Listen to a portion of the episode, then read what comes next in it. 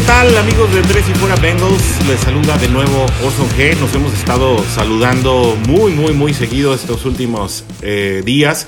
Y es que, bueno, afortunadamente para nosotros el inicio de la temporada llegó con mucha actividad de los Bengals. Estuvimos analizando eh, primero todo lo que teníamos que saber y tomar en cuenta antes del primer partido de la temporada. En el podcast pasado estuvimos analizando los resultados y ahora pues queremos tener una pequeña previa que nos prepare para el juego que sostendrán esta noche frente a los Cleveland Browns, el primer partido como visitante de nuestra escuadra de los Bengals. Y bueno, para ello eh, quisiera platicarles o quisiera incluirles un poco de lo que estuvimos comentando con Rudy Jacinto, el creador de Tres y Fuera eh, también como preparativa para este juego. Así que bueno, vamos a platicar un poco o vamos a escuchar lo que estuvimos platicando precisamente como previa para este partido y eh, después cerraremos con algunos comentarios para que estemos completamente listos para el partido hoy de visita de este Thursday night contra los Cleveland Browns. Si les parece, vamos a escucharlo y regresamos en un instante. Inicia la actividad de la semana 2 y serán los Cincinnati Bengals quienes visiten a los Cleveland Browns. Ambos equipos vienen de derrotas, pero me parece con síntomas o por lo menos con expresiones en el campo muy distintas. Un Cincinnati respondón contra los Angeles Chargers y unos Cleveland Browns que no metieron la mano para nada contra los Baltimore Ravens. Y para ayudarnos con el análisis de este Thursday Night Football de la semana 2, tenemos a Orson G, nuestro especialista de Tres y Fueras Bengals, a quien encuentran en Twitter como arroba Tres y Fuera Bengals, todo junto. ¿Cómo estás, Orson? ¿Qué tal? Encantado de estar aquí ya esta noche previa al partido, eh, aquí con toda la audiencia de Tres y Fuera, y hablar de un partido que, que sin duda nos hubiera encantado que se diera en estas mismas condiciones, pero con algo de pretemporada, ¿no? Yo creo que ah, estos equipos llegan duros, pero llegan en condiciones de guerra civil, que esta es una tradición en el estado de Ohio, pero eh, con, con, mucha salsa picante, que, con muchos ingredientes que pudieran hacer este partido más divertido si llegaran los jugadores en mejores condiciones físicas. Más embalados. Sí, yo creo que obviamente la Joe Burrow como no mariscal de campo, pues le falta desarrollar química con sus jugadores y sobre todo, pues ver cuáles linieros le van a fallar, ¿no? Porque los golpes estuvieron buenos en el debut. Y por su parte, Cleveland, eh, pues decepciona mucho. La realidad es que las entregas de balón tempranas en ese partido terminan sepultándolos. Un juego eh, pues que gana Ravens 38 a 6, Cincinnati por lo menos le hace pelea, casi forza el, tiempo extra y terminan perdiendo 3 eh, a 16 porque Randy Bullock, pues ya no sabemos si se la calambró el pie derecho, el pie izquierdo, el caso es que uno de los dos pies le falló y entonces eh, por eso no conectó el, el, gol de campo decisivo, ¿no? Orson, tú eres especialista en los Bengals, dinos qué debemos de celebrar y qué debemos de monitorear con este equipo de Cincinnati de cara a este enfrentamiento. Mira, definitivamente yo creo que lo mejor que pudimos ver y el, yo creo que el turnaround principal eh, fue la posición de quarterback, ¿no? Yo creo que a pesar de, la novatez de Joe Burrow y que tenemos que recordar, lo decíamos en el podcast del pasado lunes, tenemos que recordar que él va a ser novato toda la temporada y que ser novato pues conlleva errores. Yo creo que nadie extrañó a Andy Dalton, ¿no? Eh, definitivamente la decisión con la que se le vio en los momentos difíciles, en los momentos claves, lo que le llaman eh, los especialistas el crunch time, esa última serie ofensiva que montó eh, Joe Burrow fue demasiado interesante. Se ve que le están armando una ofensiva a su, a su alrededor, diseñada, como dicen en Estados Unidos, tailor-made para él, ¿no? O sea, como hecha desastre para él. Hubo formaciones con cinco wideouts en ocho ocasiones en el partido ni todos los equipos de la liga en la semana 1 juntan eh, tantas ocasiones con cinco wideouts eh, e-, en formación como lo hicieron los Bengals. Entonces, definitivamente yo creo que esto es a lo que debemos estar más atentos. En, la medida que se conecten, eh, pues obviamente AJ Green, T. Higgins, Tyler Boyd, armas bien importantes y bien interesantes que tiene un novato que además viene de una carrera de eh, eh, de una carrera de colegial bastante, bastante prolífica. En la medida que se vayan conectando y que también la línea vaya trabajando mejor eh, para poder abrir los huecos tanto a Giovanni Bernard como a Joe Mixon, vamos a ver una ofensiva muy, muy interesante, muy variada y sobre todo, pues muy difícil de predecir. Sí, ahora, eh, Joe Mixon, un debut eh, complicado, ¿no? Quizás sean reflectores otros corredores en esta semana uno, como pudiera ser un, un, Joe Jacobs o incluso James Robinson, el novato sensación desconocido de los, de los Jacksonville Jaguars. Comparto contigo lo mejor que nos deja este partido de Cincinnati en su debut, es la expresión ofensiva que nos alcanza a mostrar. Eh, pues, el mariscal de campo Joe Burrow con una ofensiva similar a la de LSU, con formaciones spread, pero insisto, con una línea ofensiva que creo será el talón de Aquiles de este equipo, eh, por lo menos hasta mediados de temporada, que más o menos puedan amalgamarse. Es una posición en la que todos los jugadores tienen que entenderse y moverse en concordancia y donde una sola posición de debilidad te, rompe o te fractura. Ahora sí que lo que pretendes hacer con esa línea ofensiva. Eh, para desgracia de los Chargers, fortuna de Bengals, Joe Burrow sabe correr, sabe escapar, es elusivo, es fuerte, rápido o suficientemente rápido por lo menos para ser una amenaza terrestre y entonces obligar a que el pass rush no les llegue tan rápido. ¿eh? Es bastante alto, bastante fuerte, engañosamente veloz. Es un término que se usa, se burla mucho la, comunidad de scouts porque ese término de engañosamente veloz es como decir, ok, es lento, pero de repente se puede pegar una escapada, ¿no? Eso, eso sucede con, con Joe Burrow. Por su parte, pues bueno, yo, yo creo que este partido de Cincinnati contra Cleveland en semana corta, con momentos aparentemente disímiles, porque es difícil hablar de victorias morales en la NFL, pero Cincinnati se lleva una victoria moral. O sea, creo que Joe Burrow y el equipo realmente sintió que estaba para ganarle y pegarle a los Chargers, y yo también. Eh, Cleveland viene de sufrir mucho contra Baltimore, y sin embargo veo la línea de apuestas Orson y abre cinco puntos y medio a favor de, de Cleveland y ya se movió a seis. O sea, no es un número clave, no son eh, el touchdown, no, no hemos cruzado esa marca, pero sí son dos goles de campo. Le respetan, por supuesto, a Cleveland la localía. Y los puntos combinados o el over-under, los puntos totales que se esperan en el partido, abren 44 y medio. Y lo interesante es que va a la baja, baja a 43 y medio. Entonces, como que la expectativa apostadora es, es un juego trabadito de ofensivas que todavía no están en su máximo nivel, con suficiente defensiva para provocar algunos errores o entregas de balón rivales, que vimos mucho de eso con, con Cleveland pero, eh, salvo tu mejor opinión, Orson, no creo que esta versión que vimos de Cleveland esté para tener un colchón de seis puntos hasta que nos demuestren más. El calendario de Cleveland se afloja. Este es un calendario que se va a volver más fácil. Yo creo que Cleveland tiene margen para, para mejorar, tiene más talento y más consistencia, pareciera que, que Cincinnati, pero darles casi el touchdown después de ese juego no se me antoja. La verdad es que la localía juega y creo que muchos de los apostadores están eh, precisamente eh, poniendo sus esperanzas en, una, en un rebote de Cleveland, eh, sobre todo entrando a casa, pues volviendo a su, volviendo a su, vaya al entorno donde se sienten cómodos, eh, pensando en que Baker Mayfield pudo haber salido en un mal domingo, el primer domingo. Lleva varios, ¿eh? Lleva como todo el año pasado y lo que llevamos de este, eh, en esa tónica. Se salva o le, salva el, su actuación hace dos temporadas a finales, ese final de su temporada de novato, pues seguimos aferrándonos a eso, pero se nos acaba el tiempo. Sin embargo, sí hay que tomar en cuenta una cosa, y es que eh, la lesión de Javier Suafilo sí se viene a combinar con que seguramente veremos mucho a Miles Garrett por el lado izquierdo de, la defensiva.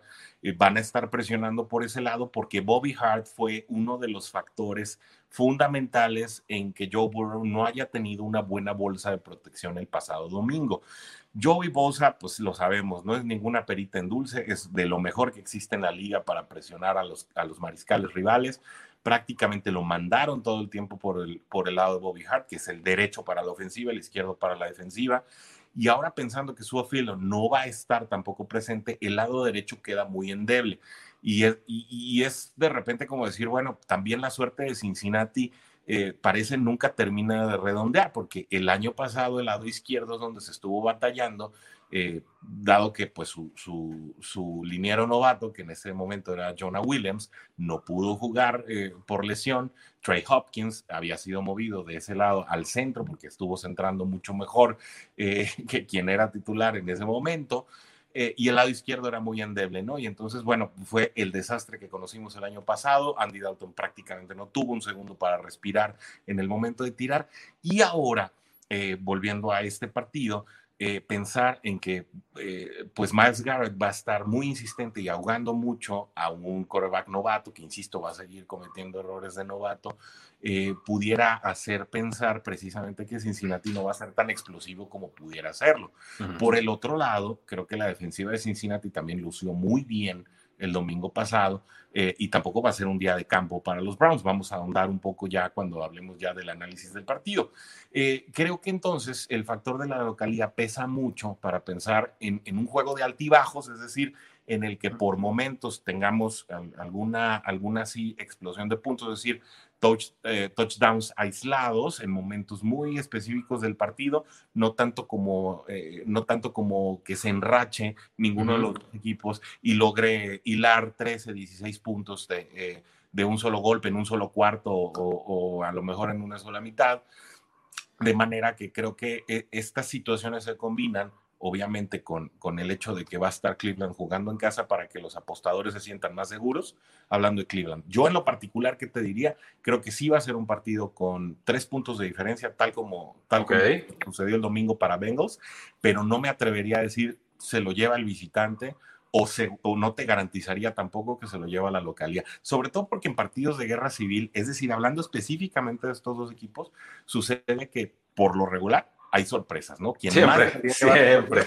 Es el que pierde, porque son dos equipos con muy mala suerte. Hay que sí. sí, una historia muy complicada, por lo menos en la última década. Coincido contigo, Orson. Me parece que la clave de este partido tiene que ser Miles Garrett versus la línea ofensiva de los Cincinnati Bengals. Creo que va a tener que estar escapando y comprando tiempo Joe Burrow sí o sí. Había jugadas en las que ni siquiera había completado el drop back, o sea, no alcanzaba de apoyar el pie de, atrás en el quinto séptimo paso para avanzar, dar el, el, el pase y ya estaba Joey Bosa respirándole encima. Entonces, esas jugadas no, no pueden permitirse la Cincinnati y creo que en semana corta va a ser muy difícil que alcancen a, resolverlo. Entonces, yo si me voy a ir con Cleveland, voy a respetar, creo como tú, eh, la localía, pero me parece que el duelo clave sí es Miles Garrett contra la línea ofensiva. Y solo recordar que la, la secundaria fue destrozada por completo por parte de los Cleveland Browns. Eh, muchas lesiones ahí en la parte profunda del campo, Grady Williams y por supuesto el novato safety. Entonces, si Joe Burrow alcanza a soltar el balón rápido y de repente play action, engaño, congelo al pass rush y el pase profundo, yo puedo ver una muy buena tarde de un John Ross y puedo ver también una muy buena tarde de un AJ Green que ya está en plenitud de condiciones. Entonces, Orson, ¿con quién te quedas en este partido? Muy difícil de decir, la verdad. Eh, a mí me encantaría, digo, traigo mi camiseta. Sí, sí, digo, por si no la alcanzaron a ver. Tengo que quitar para dar el resultado creo que, creo que el hecho de jugar en Cleveland, pues sí, eh, sí le va a aportar algo de, algo de ventaja. Creo que todavía hay que superar factores de la, de la novatez. Incluso Jonah Williams, eh, como, como gar izquierdo, eh, todavía tiene que, es decir, ayer, el domingo fue su partido de novato también. Sí, ¿no? Porque a pesar de que tiene un año en la liga, no había jugado tampoco. Entonces, hay jugadores muy jóvenes dentro de toda la plantilla, prácticamente todos los, todos los linebackers que están jugando en el, en el en el paquete de níquel, pues también son novatos, ¿no? Eh, entonces, estamos hablando de Davis Gator y de Logan Williams, que, lo hicieron muy bien el domingo, pero que al final siguen siendo novatos, seguimos teniendo nuevas adiciones en el equipo, hay muchos nuevos nombres, se tienen que conjuntar, eh, de manera que creo que Cincinnati es un equipo que va a ir amalgamando eh, en, el, en el transcurso de la temporada, pero creo que en este momento todavía no está en su punto, le daría tres puntos de ventaja a Cleveland. Bueno, pues la predicción oficial entonces de este Thursday Night Football, semana 2 entre Bengals y Browns, es que Browns se lleva el partido. Yo solo diría, ¿saben qué? Como que se me antoja darle el más 6 a Cincinnati. Temo que aquí haya una explosión de Cleveland a la ofensiva, ¿no? Que quieran despedazar y lo logren con la defensiva de Bengals, pero dado lo que vimos en la semana 1, sí creo que ya ahorita, en estos momentos, el mejor mariscal de campo lo tiene Cincinnati. Entonces, ¿qué opinan ustedes, damas y caballeros? Háganos saber en la casilla de comentarios, suscríbanse a este su canal y activen la campanita de notificaciones, porque la NFL no termina y nosotros tampoco. Tres y fuera. Bueno, y esto fue lo que platicamos con Rudy Jacinto en la emisión de YouTube, que también será publicada hoy. Y bueno, como lo decíamos, eh, se anticipa un juego muy cerrado, por lo menos su servidor lo hace así. Creo que las claves de Cleveland para ganar, como lo dijimos, será ahogar a Burrow y a prácticamente toda la ofensiva por el lado izquierdo, derecho para nuestra ofensiva. Eh, hay que recordar que no estará Javier Suafilo y que Bobby Hart pues trae muy bajo nivel y si esto se corrobora para este juego. La verdad es que vamos a sufrir mucho. Si esto se da, es muy probable que Bengals termine eh, con racha de 0-2 en esta temporada y no sea hasta la siguiente semana que podamos esperar por la primera victoria de la temporada, si es que vemos que se van dando las cosas. Y las claves por nuestro lado de lo que no se platicó en esta emisión, pues es obviamente eh, reforzar el lado derecho de la línea ofensiva. Creo que ahí Drew Sample y CJ Usoma como líneas cerradas tendrán la responsabilidad fuerte para eh, bloquear todos los ataques que lleguen por esa zona y aún así encontrar eh, factibilidad para resultar abiertos para un posible pase. Obviamente tienen que colaborar en la creación de huecos para que Joe Mixon pueda ganar yardas. De esta manera se puedan lograr conversiones de tercera oportunidad y darle variantes a la ofensiva. Porque si bien eh, Cincinnati mostró muchas eh, ofensivas con cinco wideouts la semana pasada, pues no, no se puede estar solamente eh, recargándose en una, en una opción. El, juego tiene que ser muy variado para realmente poder perder a las defensivas rivales. Por el otro lado de la defensiva, si Vines, Josh Vines y, Jermaine Pratt, que salieron en un gran nivel el domingo pasado, salen a ese mismo nivel o mejor durante este jueves por la noche, definitivamente será un factor eh, que neutralice en gran parte a la ofensiva rival. No solamente estamos hablando del juego por tierra, sino de dominar a las líneas cerradas, de dominar los espacios que en Joku se, crea eh, por momentos del juego. Y definitivamente ante ya la, salida de, o, la, o que esté descartado em, Gino Atkins para este juego, eh, Carlos Dunlap tiene que hacer valer su presencia, tiene que haber mucha más presión al mariscal rival, obviamente ahí Sam Hubbard también juega un papel eh, muy importante. Y de tal manera solamente si estos factores se combinan, la defensiva podría ganar el juego. Hay un, hay un duelo también bastante interesante que va a ser el de OBJ contra lo que seguramente será William Jackson eh, quien lo esté cubriendo y ese duelo también en la, en la parte profunda de la ofensiva eh, tendrá que hacerse valer y ahí si también el perímetro de Cincinnati sale eh, con tan buena ejecución como salió la semana pasada y si Jesse Bates sabe cerrar también esos espacios desde el safety, definitivamente la defensiva puede hacer algo notable y dejar muy bien parada la ofensiva que insistimos tiene que salir adelante para poder ganar este juego. Hasta aquí dejamos la conversación de hoy, esperemos que estemos celebrando mucho. Eh, es un juego de pronóstico reservado, no echemos muchas campanas al vuelo. Sin duda, nuestra mejor intención es que los bengalíes se alcen con la victoria. Nos saludamos eh, para el análisis de este encuentro. Me dio mucho gusto estar con ustedes. Se despide su amigo Orson G. Hasta la próxima. Tres y fuera. Hola, soy Rudy Jacinto, creador de Tres y Fuera. Si te gustó el programa de hoy, suscríbete a este y otros podcasts de la familia Tres y Fuera. Tres y fuera NFL, Tres y fuera fútbol, Tres y fuera de tu equipo favorito y claro, el canal de Tres y fuera YouTube con videos todos los días, porque si tu equipo existe, Tres y fuera lo cubre.